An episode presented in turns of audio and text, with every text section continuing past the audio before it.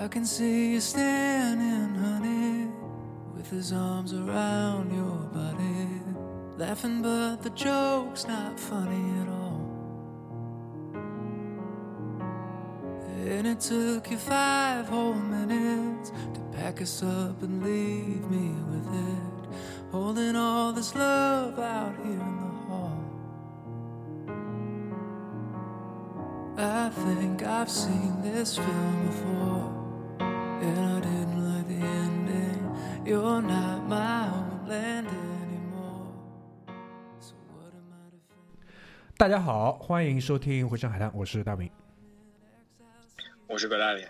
啊、此时此刻先跟大家交代一个背景，好吧？然后，呃，今天是四月的四号，周一。然后，呃，如果大家就是有看新闻的话，我默认大家最近应该都是会就是比较频繁的关注可能某三件这个发生在国内外的大事吧，对吧？最最可能离我最近跟离葛大爷最近的事情呢，就是这一轮新一轮的这个疫情。那呃，整个上海的浦东，对吧？黄浦江以东是在对，三月二十八号的夜里，如果我没记错的话，对吧？二九三十三十一嘛，对吧？三月二十八号的夜里嗯通知，会在那个二十九号的凌晨对于整个浦东进行封闭，对吧？留了大概四个小时的时间，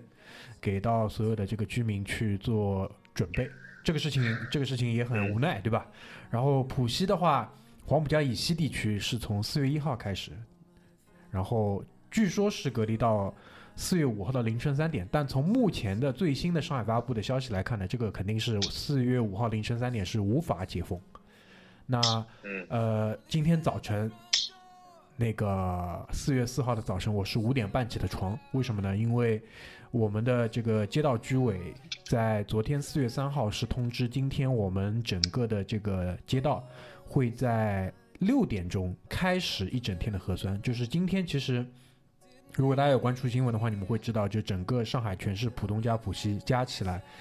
差不多会有两千五百万人同时在一天之内做核酸。然后，呃，官方应该没有给出这样的一个目标，但好像在坊间流传是说，在晚上的七点钟要完成所有两千五百万市民的核酸的普查，然后在七点到夜里的十二点之间完成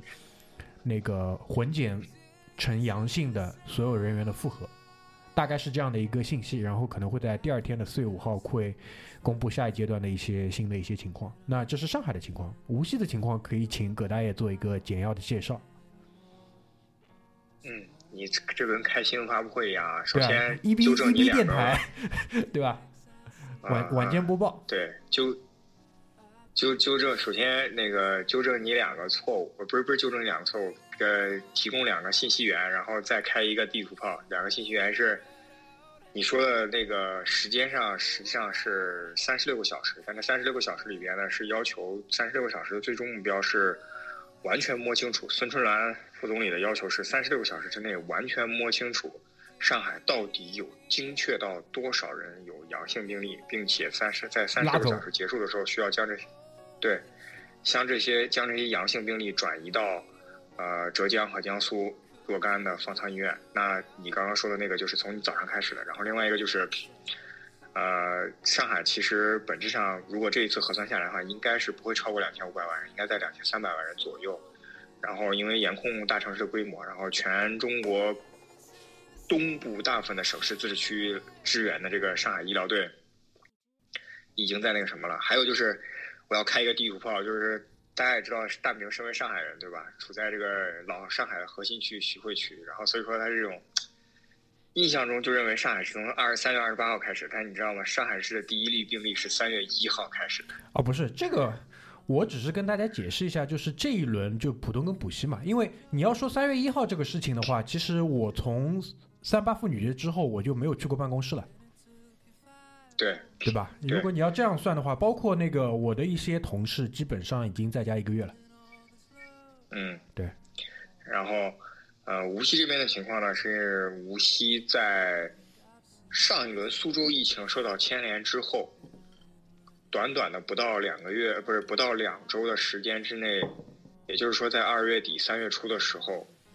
发现上海苗头不对，但是真正爆出第一例流窜外溢的病例是在三月中旬 OK，就三幺五左右。啊，对，三幺五之后，然后呢，但是第一例是很快就被摁下来，嗯，因为他是经常需要去外省市出差，所以说他有做核酸的习惯。这个我相信疫情这么多年，大家也应该知道，就是如果有出差，这个人是立刻就被发现。但是真正严重起来，就是这几天的时候，是三月底有两例，有两例的社区传播，其中呢第一例呢就是从上海外溢的，然后第二例是他的紧十分密切就密接就是同行，然后呢紧接着他的三个家庭成员就是一共五人呢都确诊。并且在这个确最后就是这五人确诊的消息的时候，是已经距离这个病例开始传播第一例的时候已经过去三天时间，所以无锡才紧急封城，六个区封三个区封一半，啊，然后封几天来着？对，然后在呃最开始是说封三天，然后三天之后又三天，我现在处在是第二个三天的阶段，然后我现在也是，我刚刚在跟你录节目之前，我老婆接到了那个社区的电话，就是明天早上六点钟准时开始，区域内就是各个就是封就是封的这三个区的各个街道开始组织第三轮全员核酸，OK，你们是第三轮的全员核酸。对我们是第三轮的全员核酸，嗯情况目前就是这个情况。好，情况就是这么个情况，对吧？然后，呃，这期节目其实是这样啊，就是我们呢有一个大纲，就疫情之下，先先啊。我们我们我们的盖帽子一定要盖好，就疫情之下，疫情之下，啊，对，主要主要呢，其实我我后来仔细想了一想，就是在今天录节目之前仔细想了一下，其实促成这期节目产生最大的一个因素呢，主要还是因为我们被封在家里了。就是如果再不更新呢，就好像真的有点说不过去了，对吧？基本上就是对我我们已经在朝着这个那个小约翰可汗，对吧？就是通辽歌宗，就是在歌宗的这条路上已经是越奔越远，越奔越远。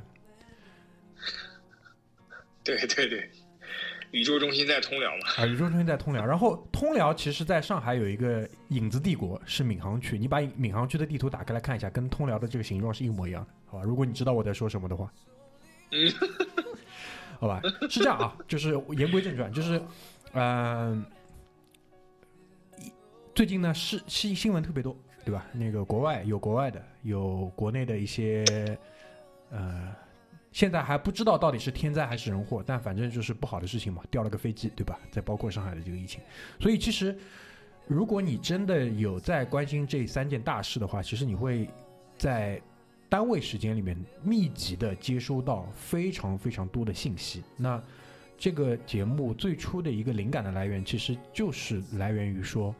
在面临这么大的一个信息量，包括很有可能你自己还身处其中，就是这两个条件很重要啊，对吧？因为如果你不是身在其中的话，那那比如说。对于我们两个而言，我们现在是处在第三件事情当中嘛，对吧？身在其中，然后又面临这么大信息量的时候，到底怎么去做一个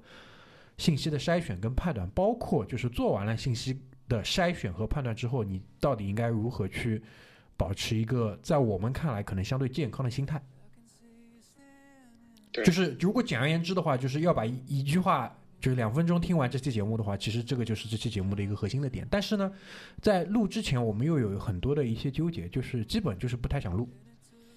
然后呢，我也说了，就是真的是我们两个都被封在家里不要说大实话，啊，对，就就因为我们俩都实在被封在家里了，那不录好像也不太好，对吧？那后来在葛大爷的反复的这个激励下，对吧？就是，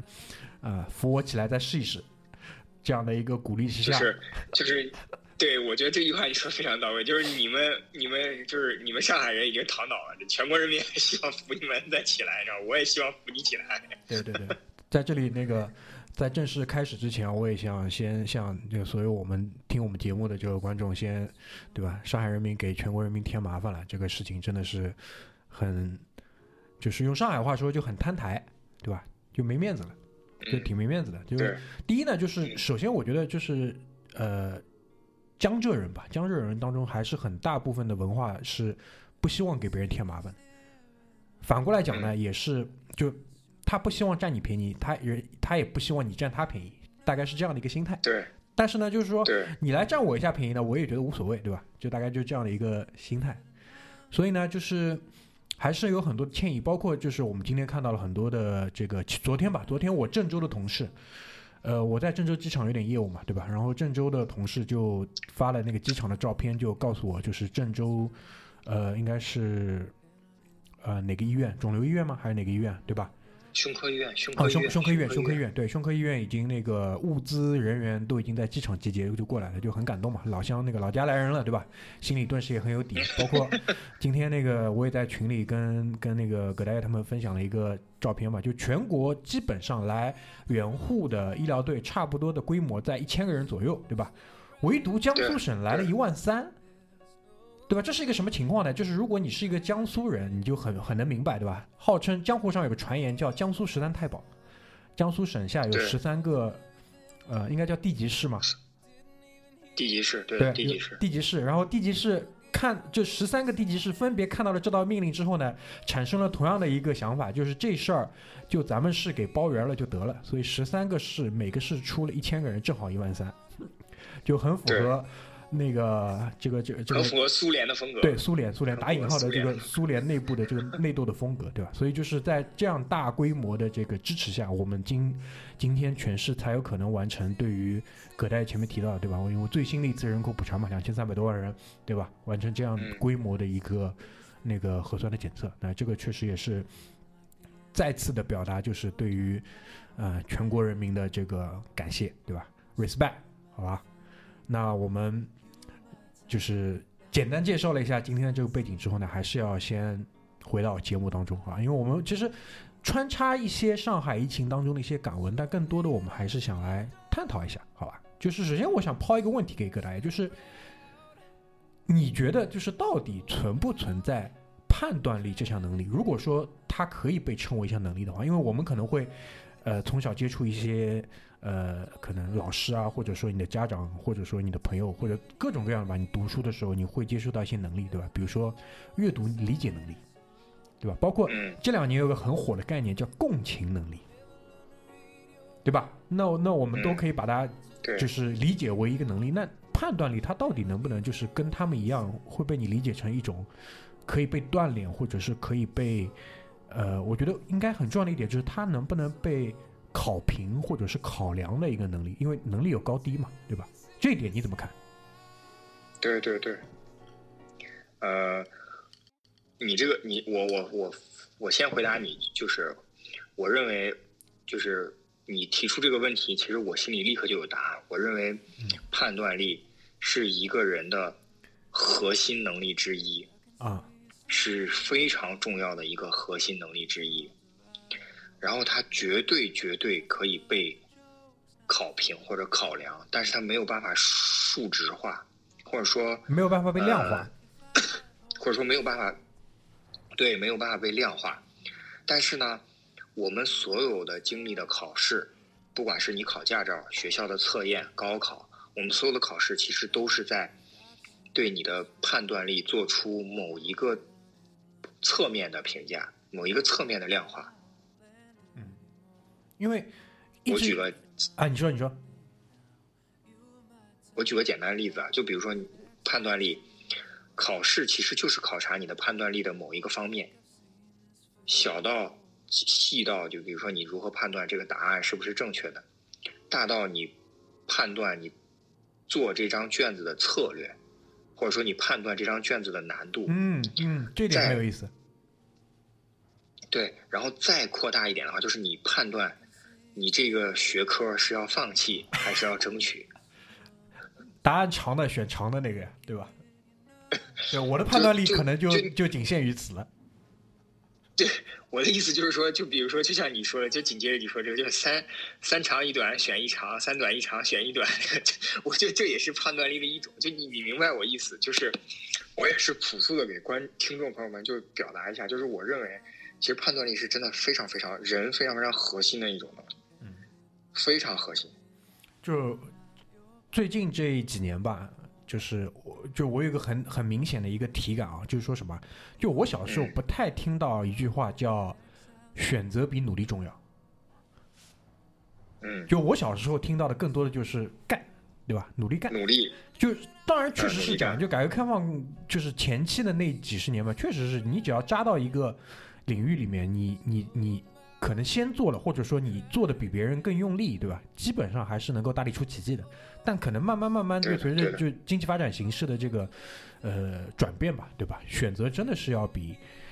努力更重要了。这一点我我此时此刻我是认同的。那嗯谈到选择，其实还是一个判断。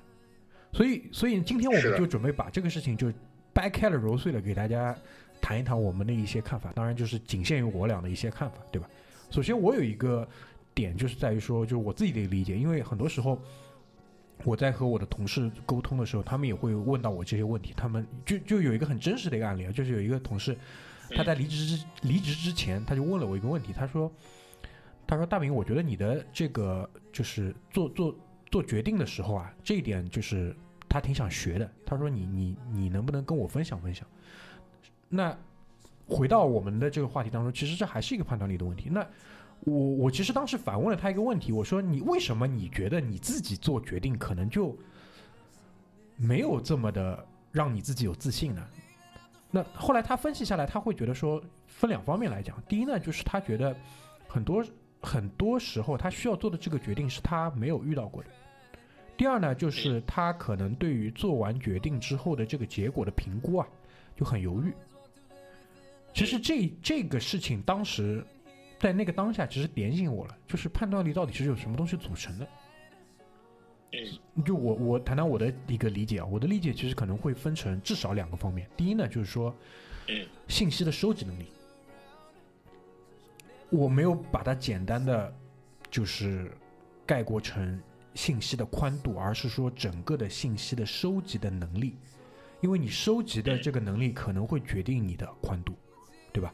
你从不一样的渠道收集到不一样的信息。那当你有足够多的信息的时候，第二步可能才是什么？就是你的信息筛选能力，对吧？就好比我们要要做个菜，你至少先得把烂叶给拿掉吧，对吧？这这这件事情这两天在上海挺挺普遍的，对吧？居委发菜，烂叶挺多的，你想嗯先要把烂叶给摘摘掉。那其实放在做判断这件事情当中，我觉得也是一样的，就是我们会包括这两天，其实你在任意的渠道、官方的渠道、微博的渠道，对吧？微博现在基本上就是民意平台嘛，对吧？你会收集到对大量的信息，那这些大量的信息被你收集进来之后，你怎么去做筛选？所以今天我觉得我们就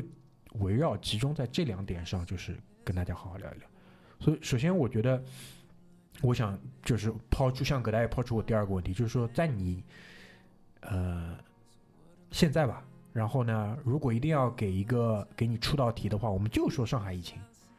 就上海疫情，你现在要去。比如说，对于上海整个疫情的一些情况做一些判断，对吧？包括嗯可能仅只是你的好奇心，你可能会通过哪些渠道去收集你的信息？就我们先把这个事情给大家聊一聊，我们再来讲你是怎么去筛选信息，对吧？我们两个沟通沟通。可以，可以，就是，呃，其实你刚刚说那个也是我的答案，就是首先就是我很认同你信息收集筛选，对吧？嗯这是这其实是第一步，对吧？然后过滤什么之类的，我们一会儿再聊。就是首先呢，呃，简而言之呢，就是上中下三个信息渠道。上三路下三路，对对对，就是呃上是最上层的渠道呢，不，我先说最下层的渠道吧。嗯。呃，就是可能跟常识会有一点点反差，但是也供大家批判或者是了解。就是我认为最下层的渠道反而是上海发布和每一天的官方新闻发布会。嗯，哦，我因为在嗯嗯对，因为在这个并不是，嗯，没有任何反抗的意思，或者说不好的意思。我其实认为，呃，它之所以被我列为最下层的信息的原因，是因为首先报喜不报忧是所有政府甚至公共发声渠道的一个基本的 baseline。其次就是最下层的信息的原因，就是它只负责兜底，嗯它只负责兜底，它只能告诉你最坏的情况，尽管他们有一些渲渲染或者美化的成分，但是它其实里边信息透露的是最坏的情况。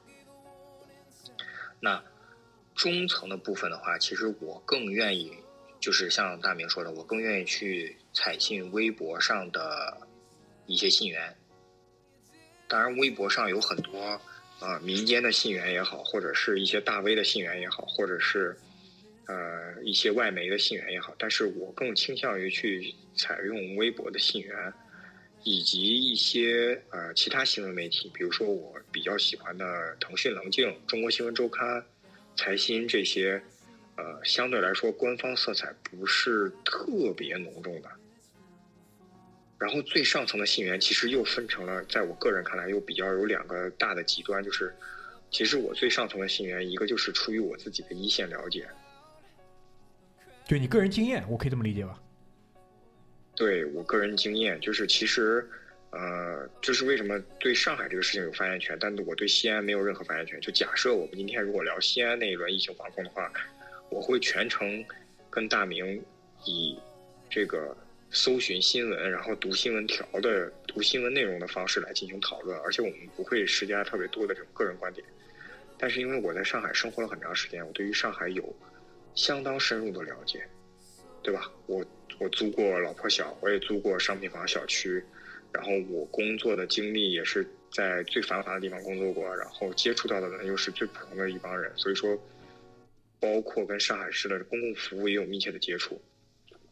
那最上层的信源，另外一部分就是，哦，对我还要再解释一下，就是我个人经验里面也倾向于包括相信我身边的人，就是微信就像你们传递出来的消息。那最上层的另外一部分消息，其实，嗯，说白了就是我更倾向于外媒，嗯就是呃国外媒体的一些，但是因为我也我有国外生活的经验的话，就是我会去很快的去辨别出哪些是反华媒体，哪些是正常的媒体。那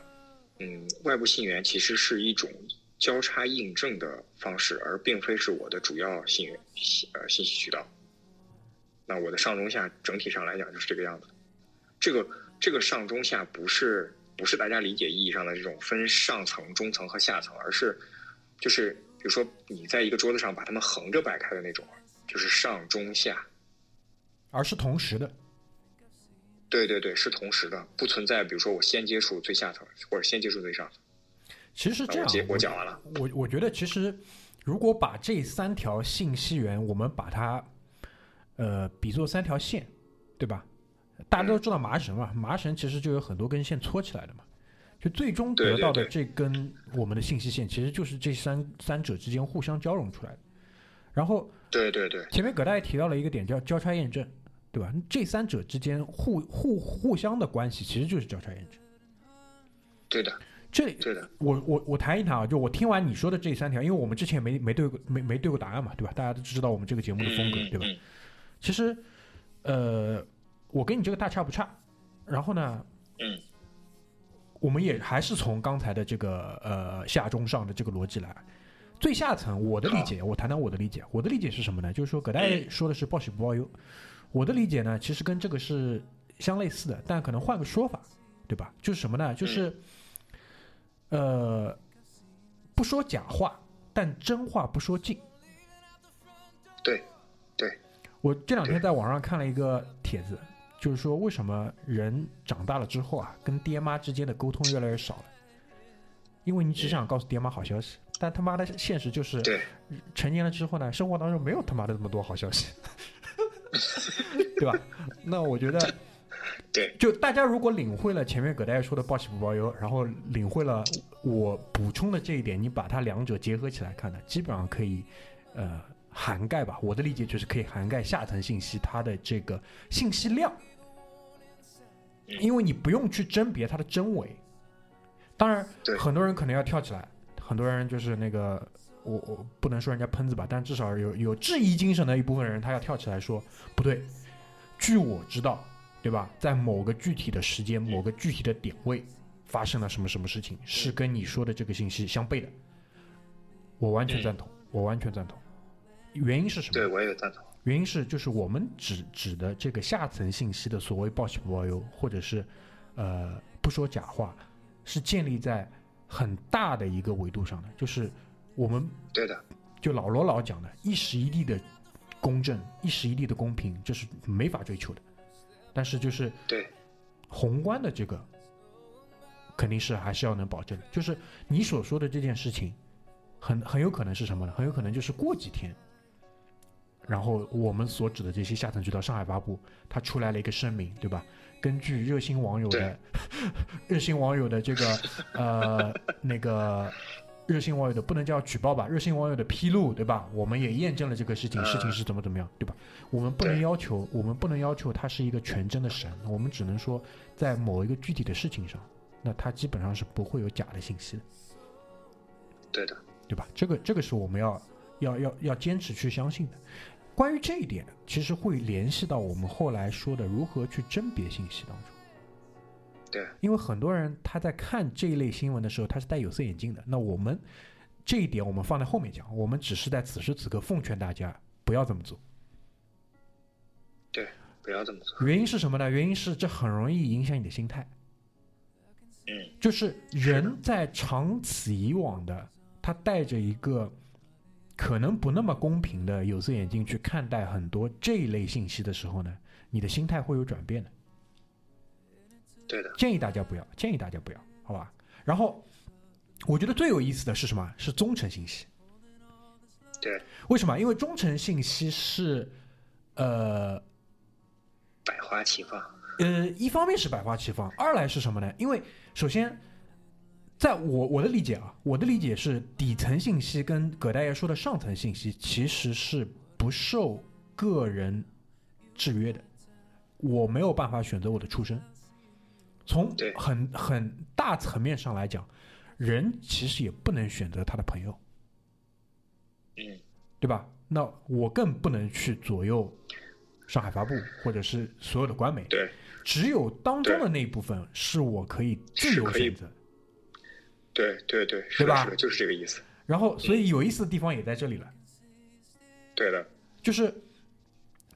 我我跟大家分享一个我的一个一个一个经验，好吧？就是我呢会在我的这个微博的关注的这个长长的这个名单当中，其实各个领域的我认为的专家都在了。然后呢，嗯我会精选出一部分，当然我没有真的就是物理上的去什么微博上再去给他加一个呃特别关注名单，就是把这些人放在里面没有。但是呢，我会知道嗯有这样的一批人，他在自己的领域当中是专家。嗯与此同时呢，我也长此以往的看了这些人很多年之后，我发现他们对于很多公共事件的判断，或者说因为他们的职业便利，他们会有一些公共资源啊、公共事件上的一些一手资源。我举个例子，就是有很多的记者，嗯，对的，记者，你们都知道我看球嘛，我微博上有很多体育记者，但体育记者嗯。他本身其实是一个记者，是一个记者呢，他有一个条件就是什么？这人是学过新闻的，学嗯。他是记者，跑过新闻，然后自己又是学过新闻，所以他他的这个认知其实相对来说会被框在一个相对对于我个人而言，我在选择中层信息当中相对来说比较稳妥的这样的一个方框里面。那这些人，如果他又身处在某一个核心的地理位置，举举个例子，他在上海，他经历了这次嗯上海的疫情，或者是他在某一个其他事件当中，他在这个整个事件的相对来说比较核心的区域当中，那我会采信于他说的东西。好吧，说都说到这里了，我肯定要给你给给你们推荐几个人，对吧？就是嗯 就微博的微博世界的朋友们，如果你们是阿森纳球迷的话，你们肯定会知道一个人叫可汗。哪怕不是阿森纳球迷，如果是资深足球迷的话，你肯定会知道可汗。那我呃推荐你们去看可汗的微博，很有意思，非常有意思。首先他有个是他是一个很有趣的人，长得有点像嗯长得有点像以前没减肥之前的马伯庸，不戴眼镜的马伯庸。嗯他他的信息我都会看，因为首先他是一个很专业的一个新闻人，然后他自己也做，呃，据我知道他自己也做一些呃翻译工作，所以呢，嗯所以就是这这一点其实是连嗯那个勾连到前面葛大爷说的，就是对于外媒的信息的摄取跟解读能力的，对吧？嗯他做翻译嘛，他肯定需要有这方面的这个阅读能力。对对，对吧？那这个就这这一部分，就中层当中这一部分呢，基本属于我的常备力量。嗯。然后我再说一说，就是每当有一些突发事件的时候，我我有个习惯，因为我我会我还是会跟很多的时事的东西的，因为为什么？就是嗯。就扯远，我们歪个楼歪个楼出去，因为很多时事真的有可能会立马影响到我的生活，特别是疫情之后，肯定的呀，肯定的。特别是疫情之后特别明显，对吧？葛大爷前两天发了个朋友圈，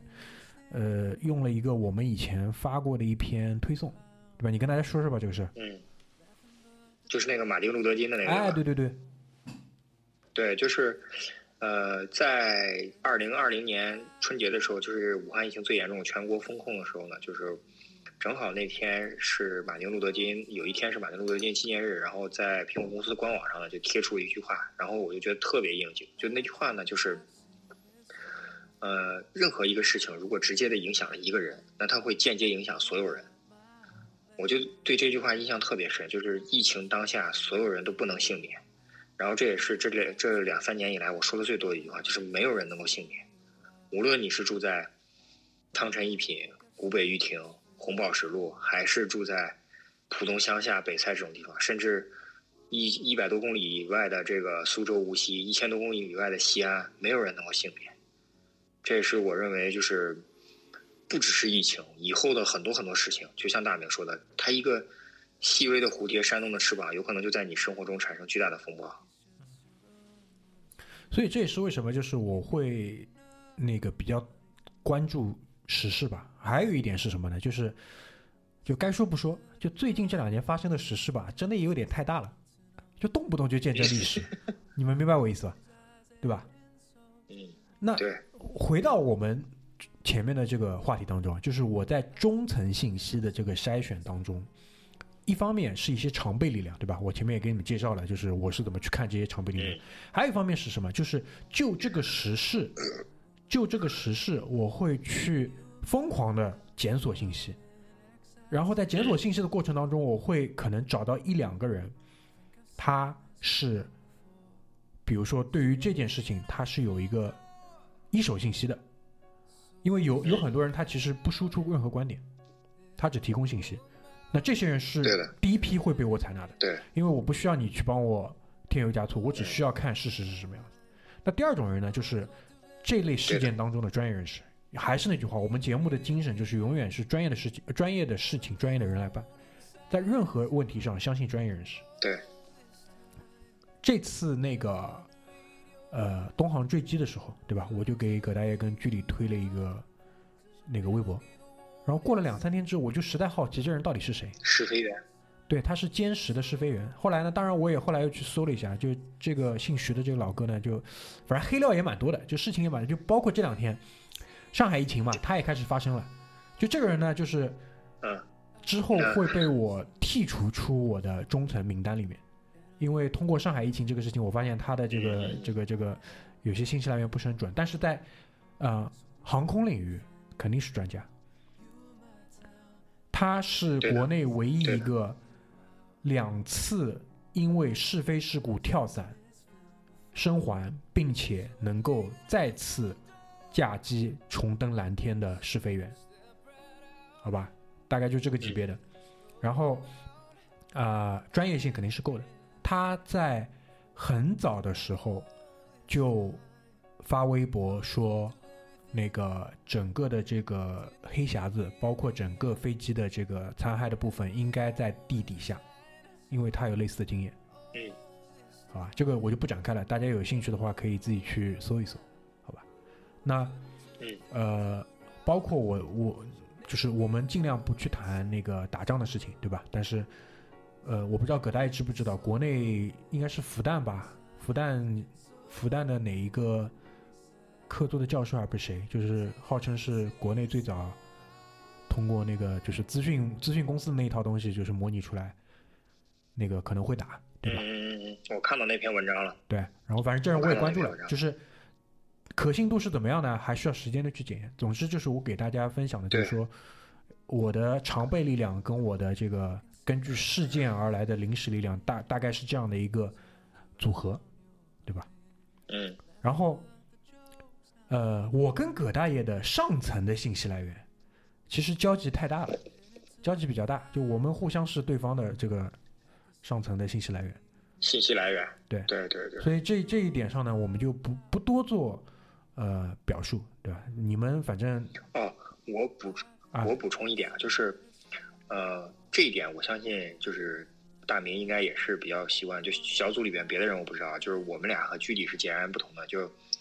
剧里的很多信息源是来源于抖音的，这个我是小组里边最其实最鲜明的反对抖音的，但是就是在信息源这个事情上呢，我是我还是会再继再次坚持我的观点，就是呃面对任何突发事件，哪怕是再小的，比如说什么呃小到这种政策的变革啊，大到这种就是突发的战争啊什么之类的，我是从来不会看短视频，甚至乃至长视频来作为第一信息源的，我一定是会看长文章。我的长文章现在以我的阅读习惯来讲的话，就是呃我会去找若干篇字数在五千到一万字左右的长文章，对这个事件建立一个基本的概念，然后会再找大概一万字到两万字左右的更长的文章来去了解这个深入的。然后视频是我在这个事件过去之后很多天或者很多个月之后，作为这个大明刚刚说的，包括我们讨论那个交叉弧线的这个材料，但是肯定不是短视频，因为我认为十五秒乃至一分钟完全不足以讲明白任何一件事情。哎，既然你说都说到这里了，我就再挖一个楼，好吧？因为我们都知道，就是那个国外有很多的游说公司，对的，这套这套系统吧，我暂暂且先把它称为这套系统，对吧？这套系统在嗯国内现在应该还不是那么的，至少跟国外不像，因为我们不一样的一个体制嘛，对吧？但是对，葛大爷前面提到的抖音，包括任何的这些，包括包括我们就把这个范围扩大一点吧，就不只是短视频吧。就国内现在有很多的我们所谓的这个叫呃为流量服务，或者是我们可以把它叫就简称叫营销号。嗯这些东，我我的问题就是这些营销号，他现在在做的很多的内容，我的理解啊，我不对，你可以说，就是其实跟很多的游说公司的很多的这些内容是部分重叠的，只不过他们游说的对象可能不一样，但它起的效果是，游说的对象不一样，对，但它起的效果对，因它起的效果或者说它最终想要去做的这个事情是类似的。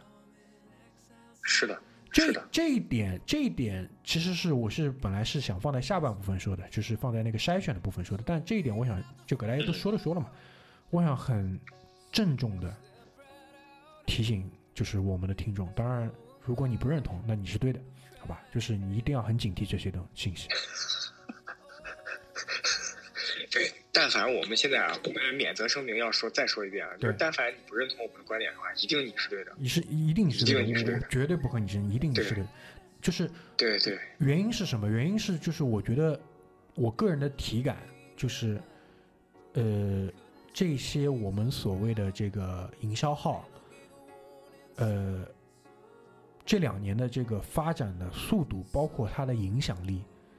已经来到了一个至少对于我个人而言不能忽视的这样的一个情况。而且他们输出的这些东西，包括他们，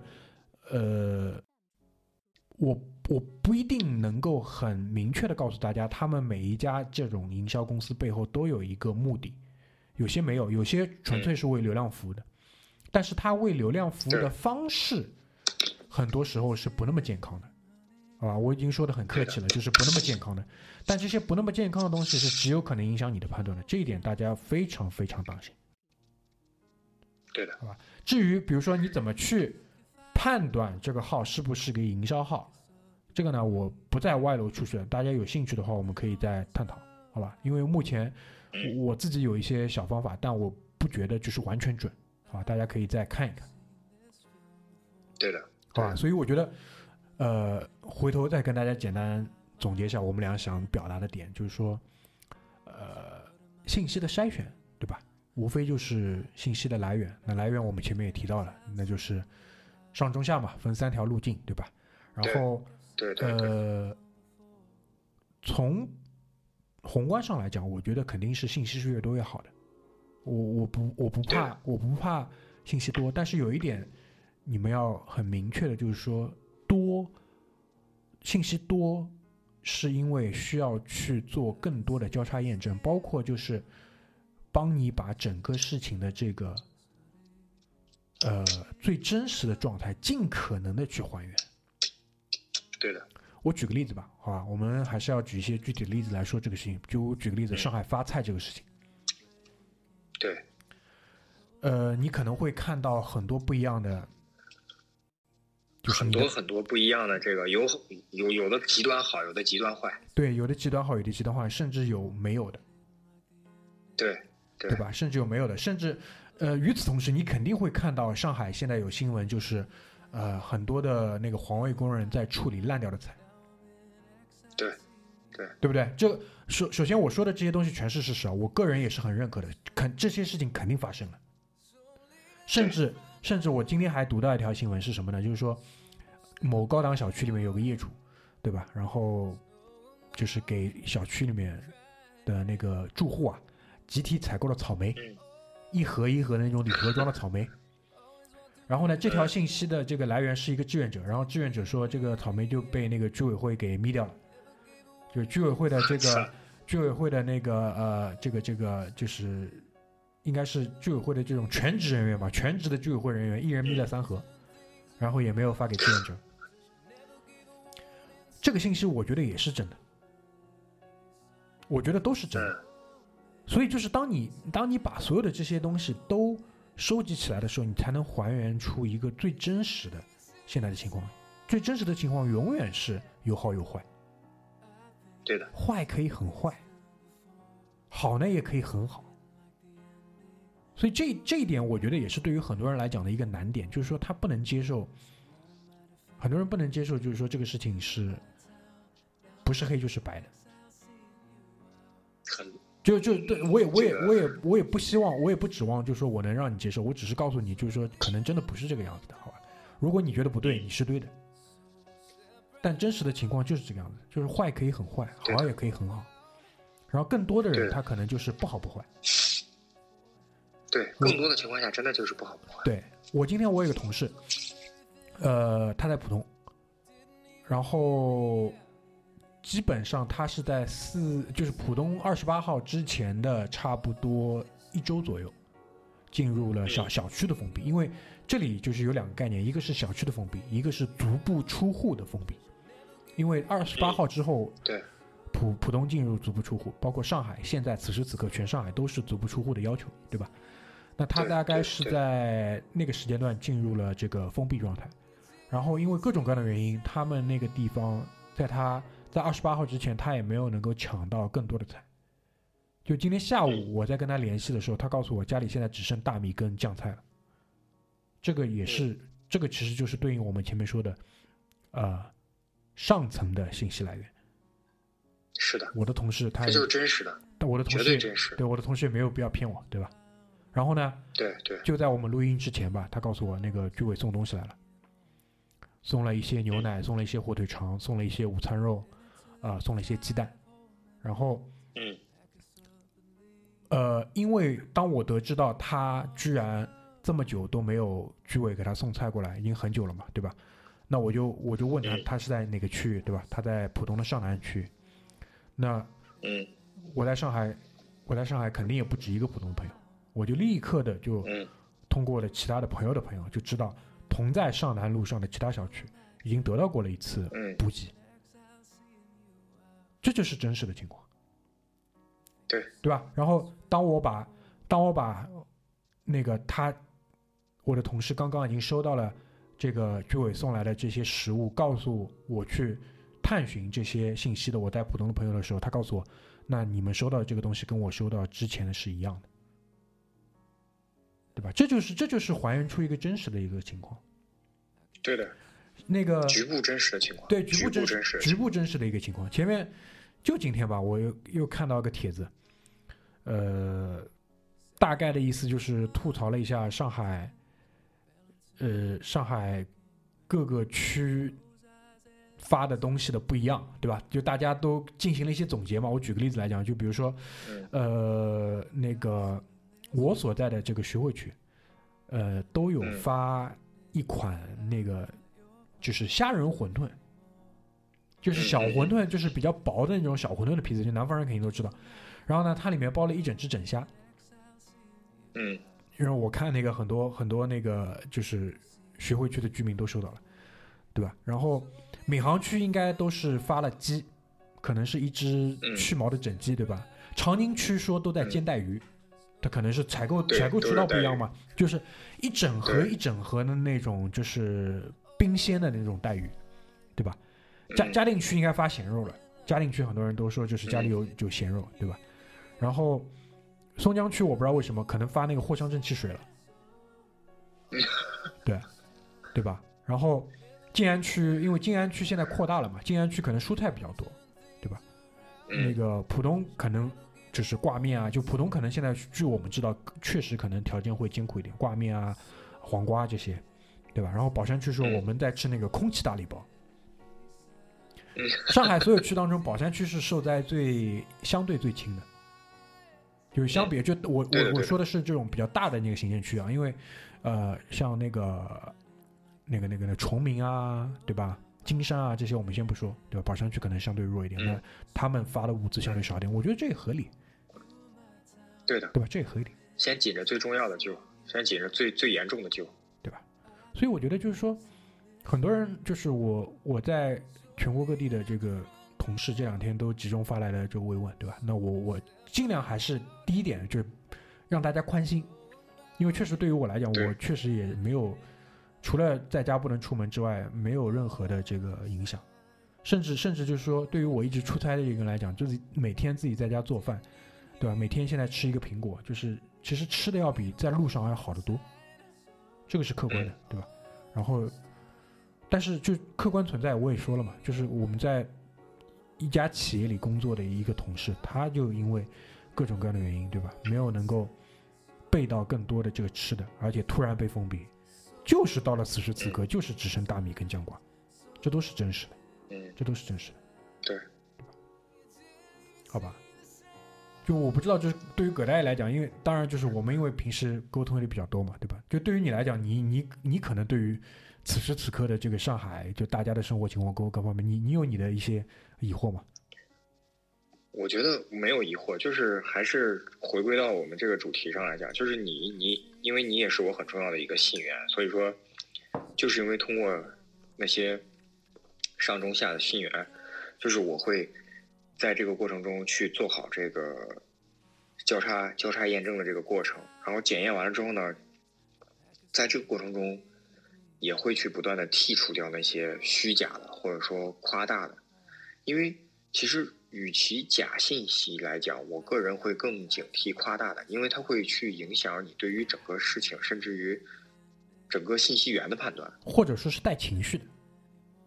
对对对，带情绪的。那所以说，我就我就觉得，就是说，呃，你的提纲里面也提到了，就是，呃，仅从上海这一件疫情的这件事情上，我们言之有物的来讲的话，它其实就是一个不停的去筛选的过程。就即使是你已经有了非常完备的体系，但是针对于某一件特定事情，比如上海疫情这件事情，你仍然是需要去不断的去筛选你的信息源，不断的去做出判断，你相信哪个信息源，以及这个信息源可靠的时间段，以及它的真实的可信度到底有多少，对吧？即使是一个非常可靠的信息源，它自己本身也会面临着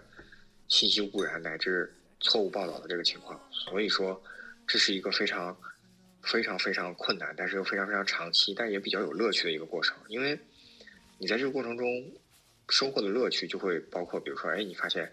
这个人的信息给出的比较准确，比较有意思，或者说像大明遇到这种情况，就是会出现一些反差。你在这些信息，你去做判断力、做判断的时候，你就会去发现这些信息之间的细微差异。这个事情是比较有意思的。对对，包括就是很多条信息互相之间可以交叉验证的时候，对的，就是这这个有点像推理，是的，这个有点像推理，所以我觉得这个有是确实是有趣的，我同意。对的，对的，就是这个这个点，就是因为最终我们还是要有一些方法论出来的嘛。那嗯这个我们怎么样去在这个就是长期积累甚至长期筛选的过程中，就是给自己一点正向激励呢？其实我觉得这个就是，就是你去推理、你去探索的这个过程中，其实际上是有一点点那个侦探侦探意思的。那我个人其实本身我是一个侦探迷，就是我会去很喜欢去抽丝剥茧，去了解一些事情，甚至去呃做一些比如说小的一些推理啊这种等等的。那其实这个信息源的这一块，其实就能够满足我生活中的小乐趣吧。就你在谈到这个事情的时候，我觉得，因为我这两天一直在想这个事情，在反复的就是嗯推敲我们的这个大纲嘛。就我觉得这个当中，嗯其实好奇心是非常重要的。对好奇心它重要在哪里？好奇心重要在于说，不是说好奇心可以让你去获获得更多的信息，就你的好奇心的满足，并不来源于你获得了多少信息，而是说你的好奇心是让你无限以你的能力范围之内，无限去接近这个事情的本真，这是这个好奇心的本质对的。，因为因为对的，这两天我在收集信息的过程当中，我看到了大量的就是宣泄情绪的。当然，对的，反过来来讲，如果这些人但凡他有一些好奇心的话，他是不会说出这样的话的。这个时候，对这个时候就是我我的理解是什么呢？就是我跟大家分享我的理解是什么。其实他对于事情的本真并不那么在乎，他在乎的更多是他需要通过这件事情来宣泄他的某种情绪。对的，那这种信其实，这种信息你要立刻地把它撇撇除掉。立刻屏蔽掉。对的，其实就是刚刚大明总结的，就是任何牵扯到情绪宣泄的信息一定是无效的。对，不，我这个在我的人生阅历中，我发现了无数次。因为以前其实我个人的情绪是非常大的，我就会有很多年轻的时候，我就会有很多宣泄情绪的表达。但是，特别是就是这几年，就是二十七八岁之后的这几年，我就发现其实回过头来看，其实宣泄情绪的表达和宣泄情绪的处理方式，实际上是最无效的。还是被生活爆菜了嘛，对吧？呃，其实这个点我恰恰是发现，当你摒弃掉了非常多宣泄情绪的表达和宣泄情绪的处理方式的时候，反而不会遭受到生活的暴脆。对，对，哎、对，你说到这个越是你，啊，你说，你说，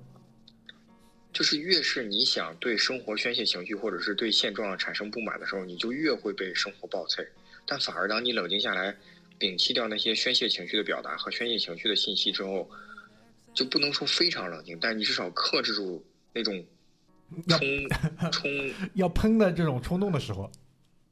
对对对，要喷那种冲动的时候，你反而不会被生活爆脆。得到了内心的平静。呃，内心的平静说不说再说，但是就是 我觉得不会得到生活的爆脆。你说到这点，我补充一下，啊就是在中层的这些信息来源的时候，有一类人，就是在我的观察当中，我也会给他们加上我的这个信任分。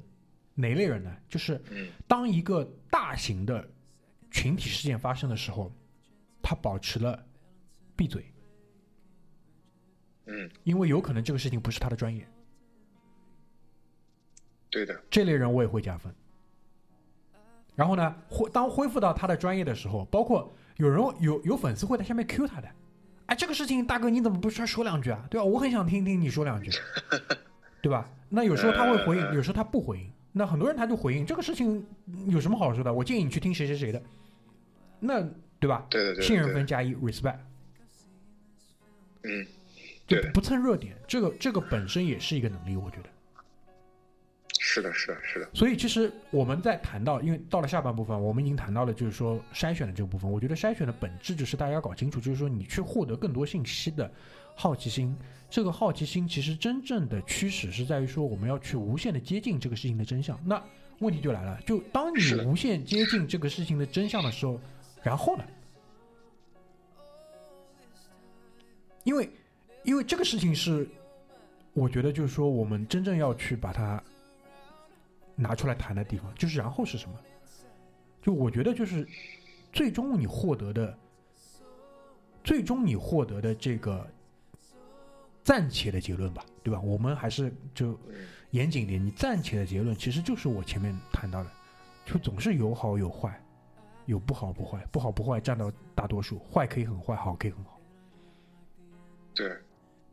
然后你在这个过程中提升了你的核心能力，就是我们这个主题就判断力，就是一定要你无限接近你的能力范围内能够走到的极限的那个真相，它不一定是最终的真相，这个我绝对认同，它不一定是最终的真相。但你接近那个过程中，你必须要得到那个结论，给了你一个正向反馈，比如说他肯定了你的判断力，或者否定你的判断力，这个时候你的判断力就会像你的打怪经验值一样加一，就 EXP 加一，或者是 level up 这种的，然后这样的话就是，从而能够让你的判断力推升到下一个阶段。对，然后就是在葛大爷前面说的这个不断的积累的这个过程当中，再然后，我认为，就我眼下我认为更最最重要的一个点是什么？就是能够有利于让你去避坑。就我不能说你你因为啊避坑绝对的避坑，对吧？对就我我不能说你因为判断力变强了之后，哇，你一下子就是说，就你一下子选什么中什么，不会的。为什么？因为那不会不因会不会不会，因为这种事情轮不到我们。对的，就此时此刻，就是这种事情是轮不到我们这个阶层的，但是你至少可以避坑对的。有一个，还有一个避坑，我认为就是相当好的一个办法，或者是相当好的一个判断的一个工具是什么？就是你要搞清楚你的屁股到底坐在哪里。因为我们老师讲一句话是什么？就屁股决定脑袋，对吧？对的，就屁股决定脑袋这个这个话到底是，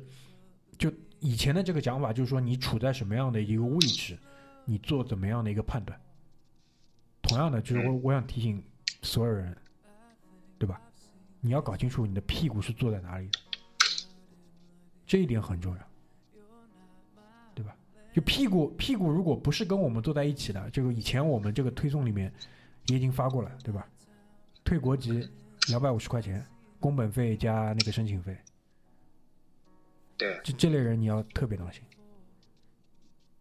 这类人你要特别当心。就我我特别认同，就是就是小家来讲啊，就是全国人民支援上海，就是还拿上海这件事情，全国人民支援上海是应该的，然后友好人士支援上海也是应该的，但是就特别怕那种在微博，现就是现在大家在微博上有一个风气，就是一旦你开始杠，先看你的 IP 地址，哎，对的。就你，的 IP 地址还是这个是对最新版的更新之后带出的新功能。吧？对对对对吧？对对对，是的，是的，是的，对，就是如果你的 IP 地址一旦是海外的话，就是大明说的这个问题，你是意见人士也好，你是屁股坐歪了也好，还是你是真的爱国人士也好，大家立刻就会有一个 baseline，因为这个 baseline 你会基于你的 IP 地址，就是你的屁股决定你的脑袋，我就提醒这一点。对，所以这个我觉得网上因为这类信息特别多，当然这个这个当中还包含了大量我前面提到的营销号，包含了大量的我前面提到的营销号，非常非常多，所以这一点是需要大家去警惕的，对吧？所以我觉得整个的信息筛选，你在筛选你你的收获的信息的时候，先切记自己的屁股到底是坐在哪里的。对的，啊，这这一点是很重要的。你这样的话，就是至少是不会走歪的，对的，好吧？所以我觉得一整期节目啊，我们比较大的比重其实还是放在了可能就是信息收获的这块，因为信息的筛选相对来说，我跟你讲，为什么啊不能信息筛选不能扩展开来讲啊？其实啊，我觉得一方面是你说的屁股决定脑袋，还有一方面，信息筛选本质上啊是对于一个人综合素质的一种终极考验。嗯，那我们只能提出来一个方向性的指向，这是作为大型生活服务类的节目。我们他妈的要是亲自下场教你怎么弄，那就有点他妈的好为人师的这种嫌疑，对吧？不要这样。对，不要这样就是尤其是像我们俩这种这种年中年中年男人，就特别容易好为人师。我我我最近一两年，每时每刻，每时每刻都在提醒自己，就不要好为人师，不要给人上课，真的。就连我妹妹都说我，就说你怎么爹味儿这么重，所以说我就 就是，但是我觉得啊，就是说方向性还是要提出来，因为判断力我还是扣题，就判断力真的是一个人的核心能力，嗯就类似于心肺功能一样，是核心力量一样，嗯腰腹力量是核心力量一样，真的是非常重要的一种能力，嗯，好吧？嗯差不多吧。我觉得这个点到为止就可以了，好吧？对对对对点到，点到为止，点到为止，好吧？就是嗯呃，最后嘛，就是闲扯，跟大家闲扯几句啊，因为你大家也看到了，就是最最近这个节目的这个更新更新频率啊，对吧？包括这个呃公众平台的这个推送频率都已经是进入了这种冰川期了，对吧？其实道道理道理嗯其实就是葛大爷说的，就是很多东西嘛，就说了也学医救不了中国，好吧？大概就这个意思。我就怕你说这句话，哎然后你还说没事，反正这也是名人名言，对，名人名名人名言，对吧？学医学医救不了中国，就是大家好自为之。嗯然后呢，嗯嗯，我觉得啊，就是我我作为一个就是生活在上海，就是这次被整个的这个疫情影响还是比较大的这样一个人，我觉得，呃，实事求是还是很重要的，对吧？对的，实事求是，就昨天晚上我在跟葛大爷的这个聊天当中提到了，就是说脱离群众，脱离群众本身就是就是一种不实事求是的表现。就就我我记得我跟大明讲过这个笑话，就是北京市有一条线叫四号线，四号线呢穿越了北中国啊所有，的党校门口对吧？对，就是先走到清华门口，清华就是什么那个自强不息，厚德载物，然后走北大门口校训是什么什么，然后人民大学的是什么什么什么，然后最后就是四号线的接近终点站呢，有一站叫安河桥北。安河桥北出来呢是一家是一家非常重要的中国顶级学府，叫做中央党校。中央党校的门口呢刻了四个大字，叫“实事求是”。其实我第一次听到这个听到这个段子呢，是在四五年前的时候，我觉得这是个笑话，我觉得这是个笑话。然后新冠疫情这三年之后，我觉得就是这是个真实的情况，就是上海市这一次还是言之有物嘛，就是上海市这一次，不管是从政府层还是从政府的智库层来讲的话，都真的没有做到实事求是。嗯那大明说的脱离群众就是一种不实事求是的行为，因为你忽视了广大群众最根本的要求，就是生命权的要求。这在不管是在上海还是在武汉，不管你是上海人还是武汉人，其实，在面对这个情况下的话，这个权利是你不能忽视的。嗯求生欲是人的本能，嗯，所以他们忽视了实事求是的这一条，而太沉迷于自己的精准防控。嗯，判断力出现了问题，判断力出现了问题。对，所以我为什么最后想谈这个点，其实我觉得就是整个你做任何判断的，如果如果你什么都没记住的话，最终你还是要实事求是，还是要实事求是。对的，最后就我有个我突然突发奇想，就是你讲两点，就是如何能够快速提升判断力，就就这种棋啊，五分钟学会什么什么什么，对吧？银棋巧技还是什么棋淫巧技这种的，就是嗯你说两个，我说两个，就是这种就是这种小小窍门或者小骚招这种。没，我我觉得就这样讲，就比如说生活当中，就是你肯定会遇到一些就是需要你快速做判断的事情，你没有时间留给你去做大量的这种信息收集、信息筛选的时候，怎么办？嗯嗯嗯。对吧？就我我举个这种例子，嗯。嗯。就如果是我的话，我一般那就是如果说有先前的经验可以参照的，那我大概率嗯相信经验，嗯，相信过往的经验，经验主义嘛，经验主义。这。是经验主义是判断力的源源源泉，这个这个没有什么，对，很很正常的，就对，很就。就不够奇奇那个奇淫巧技对吧？奇技淫巧不够奇技不不，淫巧。你你说嘛，你说你说嘛，你说嘛，你继续再说一个。呃，另外的话，我觉得就是没事，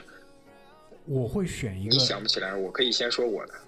那我我说完嘛，我说完你说你的。另外就我会从那个就是后果，从就是做这个决定的后果去反过来去决定我要怎么决定。什么意思呢？就是说哪个后果如果失败之后，哪个后后果是我更可能好接受一点的，反向的去做这样的决定。嗯嗯，行，你你说完了吗？啊，你说，哎，我我讲一个，我讲一个阳春白雪的招，讲一个下里巴人的招儿。行啊，就阳春白雪的招，就是所有的听众朋友们都可以去实践啊，真的是所有的听众朋友都可以去实践，去读高中政治书课本。啊如果你是学文科的话，去读高中政治课本啊里边的辩证法章章节，短短的一章，足够你受用终生，哎，绝对的。你你你你说的这个是高中一定要考政治的人才能学到的，还是什么？不是哦，不是那就是那那就是我高中没学好。不不不，我你听我说完，你听我说完，啊就是如果你是学文科的话，是一定会学过的，只是你当时不能理解，对吧？那你到了二三十岁，你再去读一遍，你肯定能理解。如果是理科生的话，你肯定没有学，但是不要紧，你去借过来学文科同学，或者是找一找学文科同学的这个政治课本去读一下，里边的辩证法、唯物辩证主义两章，如果你有耐心的话，就是两章看完；如果没有耐心的话，看辩证法就可以了，好吧？这是阳春白雪的招儿。嗯下里巴人的招儿，我自己屡试不爽，就是啊怎怎么提升判断力啊？嗯堵车，就开车堵车是特别考验一个人判断力的这个能力的，啊真的非常考验。啊！就是说你选择走哪个车，选择走哪个车道，啊？跟哪辆车要不要变道平行，或者跟着哪辆车走，啊？对，要不要变道，非常考验你的判断力。在短短的这四十分钟、一个小时的行车过程中，非常考验你的判断力。在大城市，更考验你的判断力。嗯然后，如果你不经常开车的话，我给大家举个更简单的例子：你坐地铁，站在什么位置也非常考验你的判断力。哦，你这样你你说这个例非子，常考验你的判断力这两个例子，我大概知道你想说什么。对对对对对对对，对，就包括飞飞机上选哪个座你站在哪个位置，非常考验你的判断力。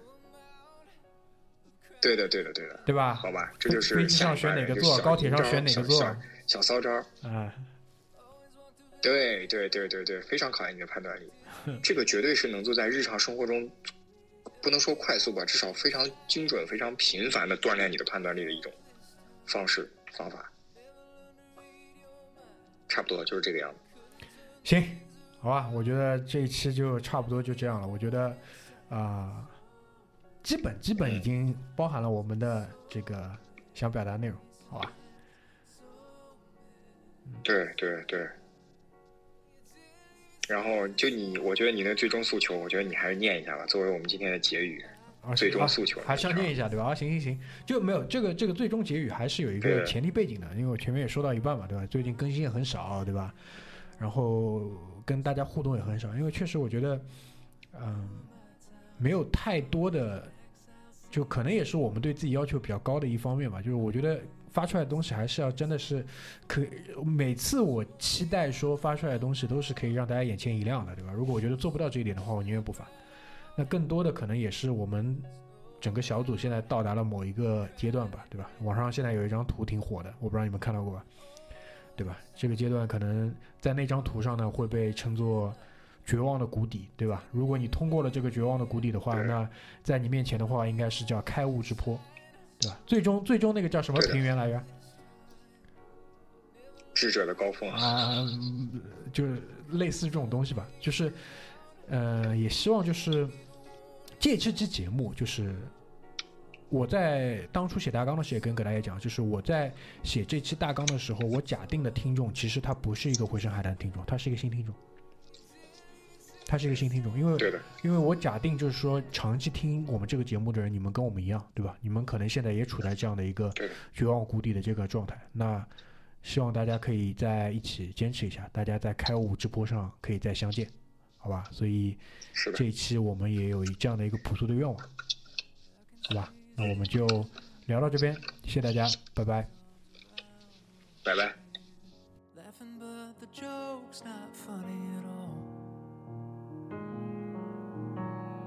And it took you five whole minutes to pack us up and leave me with it. Holding all this love out here in the hall. I think I've seen this film before, and I didn't like the ending. You're not my homeland anymore. So what am I defending now? You were my town. Now I'm in exile, seeing you out. I think I've seen this film before.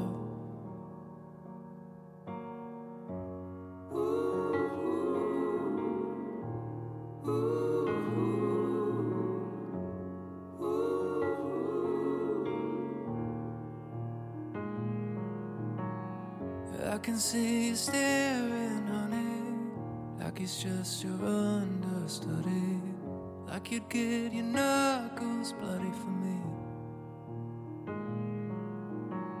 Second, third, and hundredth chances, balancing on breaking branches. Those eyes add insult to injury.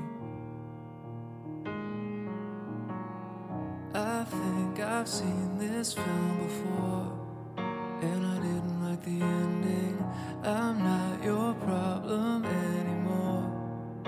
So who am I offending now? You were my crown, now I'm in exile, seeing you out. I think I've seen this film